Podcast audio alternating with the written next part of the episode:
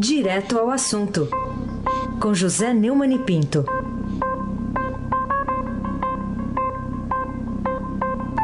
Neumann, bom dia. Bom dia, Raíssen Abac, o craque. Bom dia, Camila Tulinski. Eu quero ver arrumar a rima para Tulinski. Vamos arrumar. É, bom dia, Almirante Nelson. Bom dia, Moacir Evangelista Biasi. Bom dia, família Bonfim. Emanuel, Alice Isadora. Bom dia, ouvinte da Rádio Eldorado 107,3 FM. Raíssen Abac, o craque. Vamos começar aqui com uma notícia do sábado à noite em que o governo confirmou, o presidente Michel Temer, né, o Palácio Planalto confirmou que o presidente Temer convidou o deputado Carlos Marum, do PMDB do Mato Grosso do Sul, para assumir a Secretaria de Governo, pasta responsável pela articulação política. E a posse, segundo o comunicado oficial da presidência da República. Esse é correto, não é aquele que vazou antes, né? É, não é. Bom, eh, vai ser, a posse vai ser na tarde agora da próxima quinta-feira. E até lá o Tucano Antônio Embaçaí vai permanecer no cargo. Então, quer dizer que a partir eh, de então tudo estará em seu lugar, Neumann? É, o Carlos Marum já tinha sido premiado antes com a relatoria da CPMI, da JBS. Então ela agora assume a articulação política com o Congresso no momento em que o governo enfrenta muitas dificuldades para voltar à reforma da Previdência na Câmara. E assim pagar todos os seus serviços prestados a tempo. O, Heisen, você se lembra da dancinha no dia em que a Câmara negou permissão ao STF Sim. para investigar o presidente. Pois então, Heisen. Vamos lá, Almirante. Lembra aí a dancinha, Almirante? Toca aí. Tudo está no seu lugar. Graças a Deus. Graças a Deus. Surramos mais uma vez essa oposição que não consegue nenhuma ganhar. Tá bom?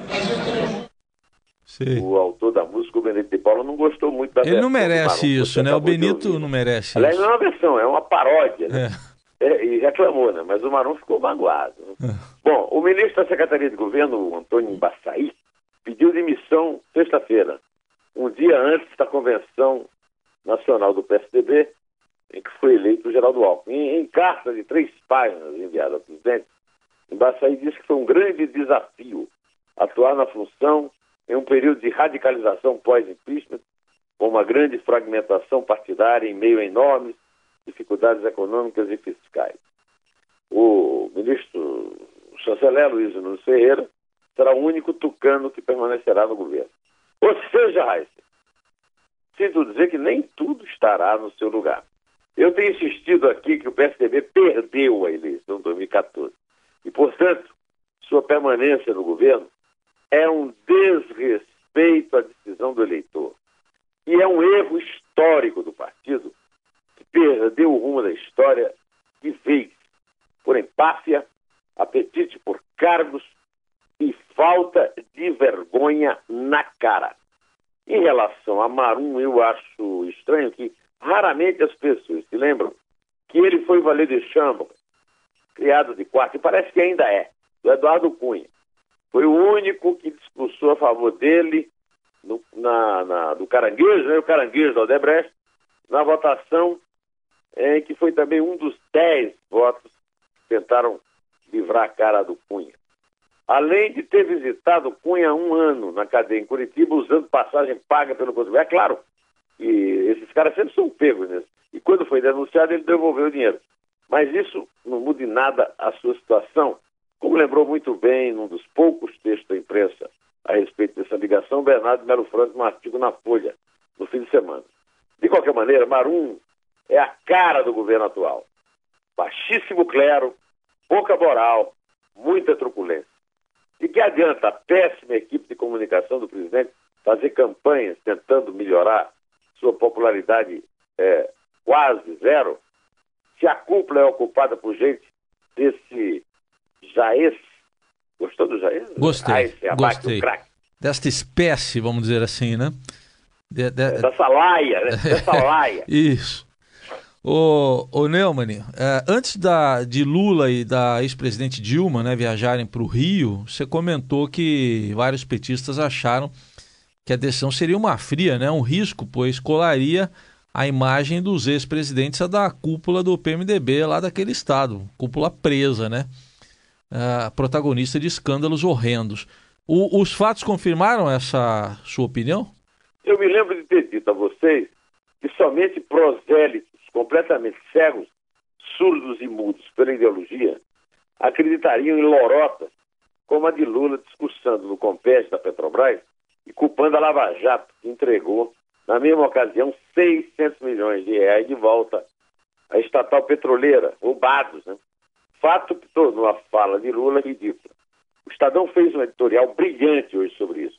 Chama-se Lula Caçoa do País. Está na página 3 do Estadão de hoje. Aconselho a leitura para você é, complementar esse meu comentário, que o editorial está, como diria o, o, o Frei Crisóstomo, supimpa, supimpa. Eu também alertei que a, a tal caravana foi uma decepção no Nordeste, muita gente escondeu isso, mas foi. Foi um fracasso no Nordeste. Seria um vexame, um fiasco no Rio.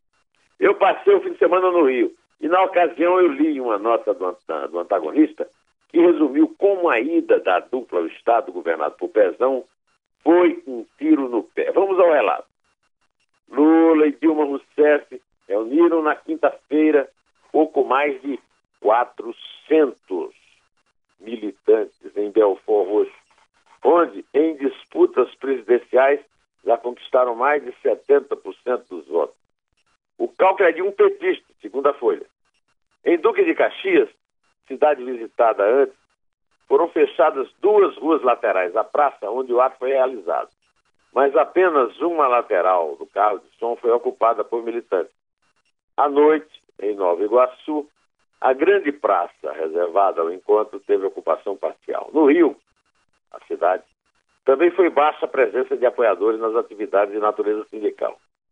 Na quarta-feira, esse protesto contra a interrupção das obras do Compérgio que é citado, é, eu já citei aqui, mas também está citado no editorial do Estadão, né? reuniu cerca de 200 pessoas. Aí. Em Nova Iguaçu, 150 marcaram presença. A exceção foi a academia, é claro, a UERJ. A UERJ está fechada, é um vexame, é uma catástrofe, é uma tragédia. E lá o Lula reuniu um público que, segundo os manifestantes, chegou a duas mil pessoas na concha acústica, o que eu acho bastante duvidoso que precisava lotar muito para aquela concha acústica, caber duas mil pessoas. A terceira caravana, segundo o antagonista, não passou de animação de bingo. Raíssen Abac. Tá bom. O, Raça, tá. é, o, ah. o, embaixo dessa nota do antagonista tem um comentário de um petista. Está ah. revoltado, não com os números que a nota cita, mas com o fato de ter sido, terem sido comparados com as eleições.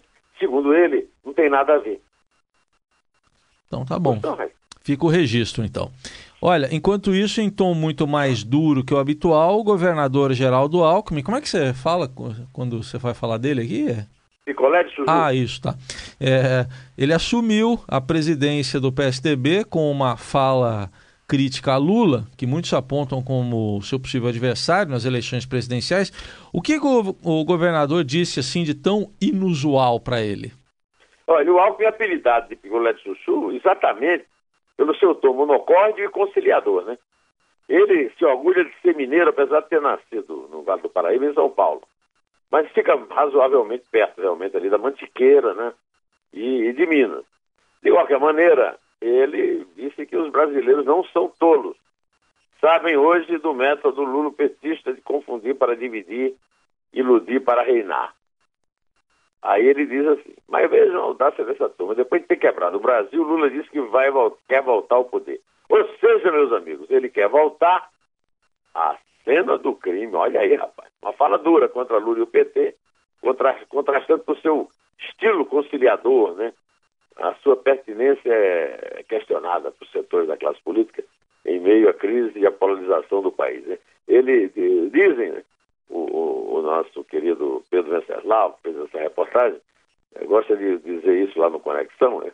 e ele, ele tem um estilo de jogar parado. A, a Andresa também fala isso. Mas o governador se fortaleceu dentro do PSDB a ponto de ter assumido a presidência do partido e ser pule de 10 para a escolha a, do candidato à presidência. Quanto à participação do Lula na eleição, que está em primeiro lugar na pesquisa Datafolha, que foi publicada recentemente, é muito cedo para falar disso. E as notícias sobre a decisão da segunda instância, que tende a confirmar a condenação do ex-presidente em primeira instância por Sérgio Moro, tornam a eventual disputa presidencial pelo Lula uma espécie de filme de terror que não vai ter muito como se confirmar na prática, não, viu, senhor Reis? Parece. Aí se abate o craque. Tá certo. Olha, é... outro assunto aqui, ô Neumann, o Estadão noticia hoje, em manchete, que Alckmin já enfrenta resistências para cumprir o primeiro desafio político dele à frente do partido, que seria levar toda a bancada da Câmara a apoiar a reforma da Previdência, com discussão marcada agora para esta semana e votação prevista na próxima. O que, que você acha disso? É ontem, Raíssa, o, o Temer parece que. Ele já cogitou a possibilidade de, de votar só em 2018. Mas mesmo assim, ele mencionou que talvez os parlamentares consigam votar até o. Vamos ouvi-lo, vamos ouvi-lo, ele, ele falará melhor do que eu, embora sinta falta aqui daquelas mãos para cima, para baixo das mesópolis não sentiremos, não sentiremos. Almirante Nelson. Fecharam questão já o, o, PMDB, o PTB, o PPS. Hoje falei com os presidentes, hoje pela manhã, com o presidente do PP, presidente do PSD, agora falei com o presidente do, do PRB e estão todos entusiasmados para o eventual fechamento da questão. Então, eu suponho que talvez seja possível, mas se não for, nós vamos encerrar a discussão ainda neste ano e esta matéria da Previdência não vai parar. Se não for neste ano, será no início do ano que vem. Pois é, meu amigo Abad. Um dos uh, problemas foi relatado na principal notícia do Estadão hoje, dando conta que, de fato, os tucanos continuam sendo um empecilho a esses planos, pois já não há uma perspectiva muito otimista para a adesão do PSDB à reforma do Temer. Nesse caso, nesse caso de fechar a questão, todos votarem. Então. Segundo o Pedro Venceslau, que eu citei aqui agora há pouco, que foi a Brasília como enviado especial, ele foi cobrir lá a convenção do PSDB, parte dos deputados rejeitar uma eventual imposição da Executiva Nacional, qualquer possibilidade de punição caso votem contra as mudanças na regra da aposentadoria.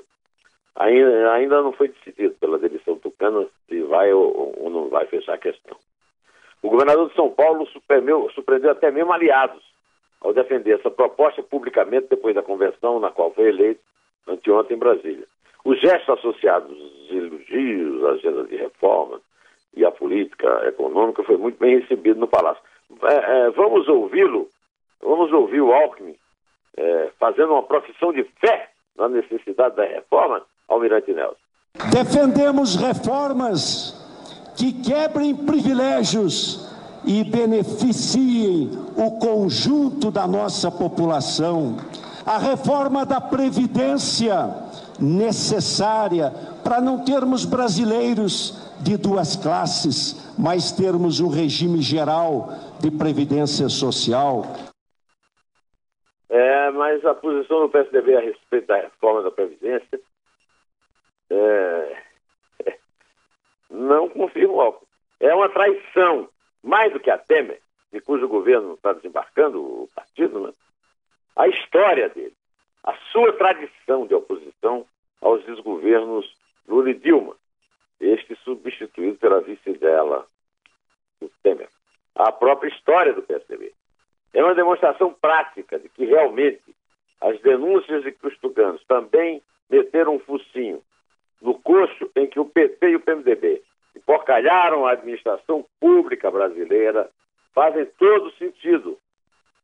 Como perderam a eleição de 2014, os tucanos tinham de ajudar o Temer a fazer as reformas, porque sempre foi uma bandeira do partido, principalmente no governo Fernando Henrique, mas nunca participar do governo provisório, porque eles foram derrotados pelo eleitor.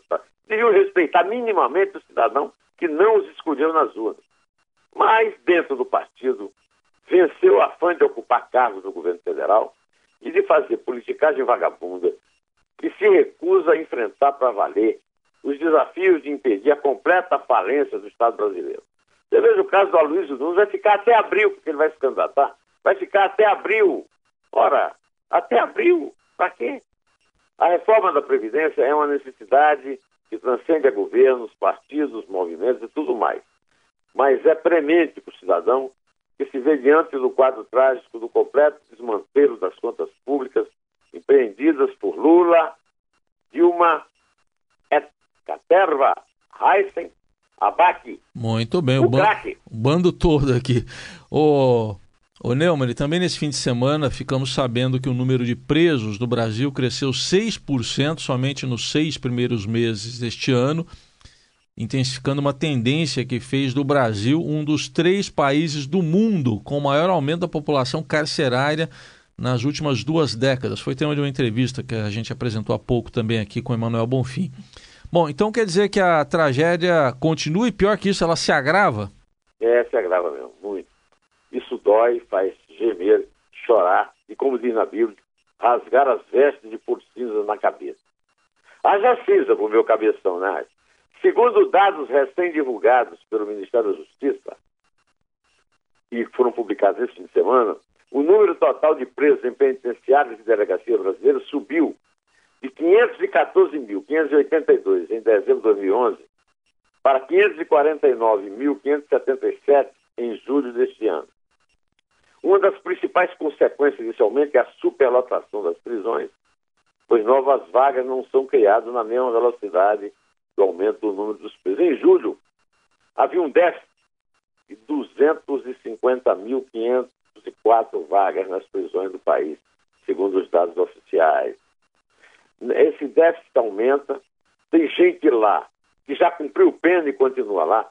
E o Gilmar Mendes e a Carmen Lúcia, essa turma do Supremo, ninguém faz nada para soltar, para fazer um novo mutirão e soltar. A justiça seja feita. O Gilmar fez, quando era presidente, um mutirão. Mas está fazendo de outro mutirão. Em vez de soltar o rei do ônibus e os sócios dele, ele devia cuidar disso, dos presos que estão presos, tendo cumprido a pena e que continuam, porque não tem um advogado para conseguir o alvará de soltura. Olha, Raíssa, em 1992 o Brasil tinha um total de 114.377 presos o equivalente a 74 presos por 100 mil habitantes. Em julho de 2012, a proporção chegou a 288 presos por 100 mil habitantes.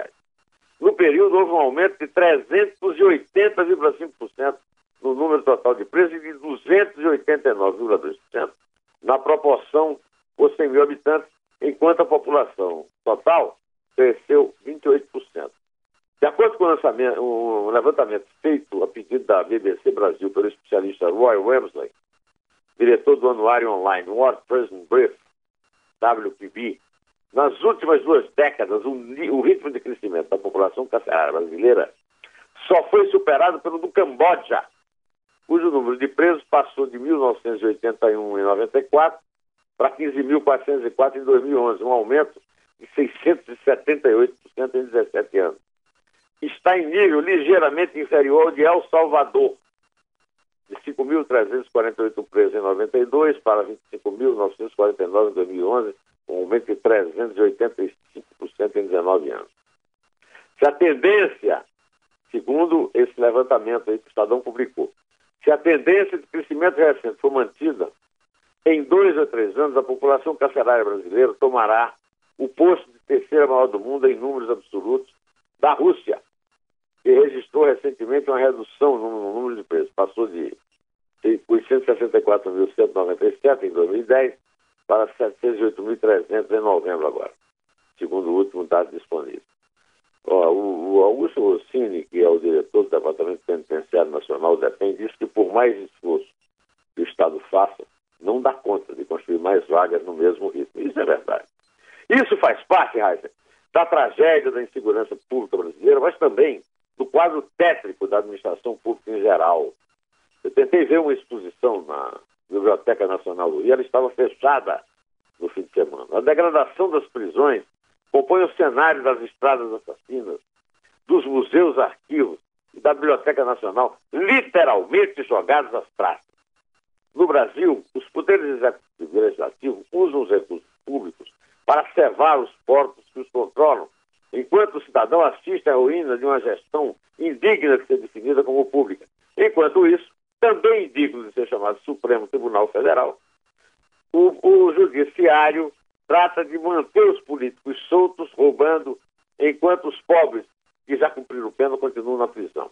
Na verdade, neste país, nada está no seu lugar, infelizmente, almirante Nelson.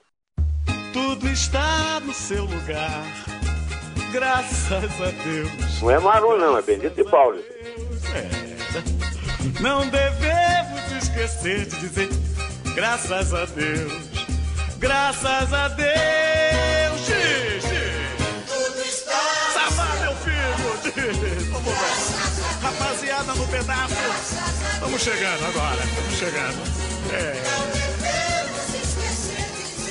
Graças a Deus, graças a Deus. Vou nessa, vou nessa. Quero ver o sorriso estampado bem na cara dessa gente. Quero ver quem vai, quem fica ou quem chega de repente.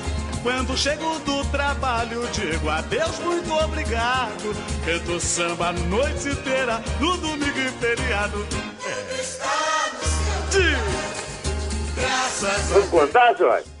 Vamos contar aqui, a gente deixa o amigo do Charlie Brown cantando aí e vamos lá. É três. É o Benedito e Paulo, não é o Maru. É não, esse é bom, esse é bom. É três. É dois. É um. Em pé. seu lugar. É. Graças a Deus, meu filho.